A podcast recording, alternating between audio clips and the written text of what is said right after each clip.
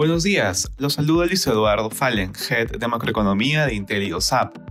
El día de hoy, viernes 26 de agosto, los principales índices muestran rendimientos negativos, a la espera del discurso del presidente de la Fed, Jerome Powell, en la cumbre de banqueros centrales de Jackson Hole.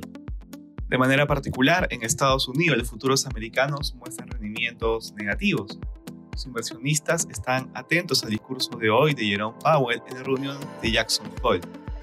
Dado los comentarios hawkish de diversos funcionarios de la Fed, se incrementó la probabilidad de que el presidente de la Fed comunique que se mantendrá un ajuste monetario agresivo.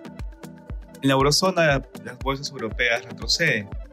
Parece descontado que el Banco Central Europeo volverá a subir en septiembre la tasa de interés. La clave está en saber cuánto.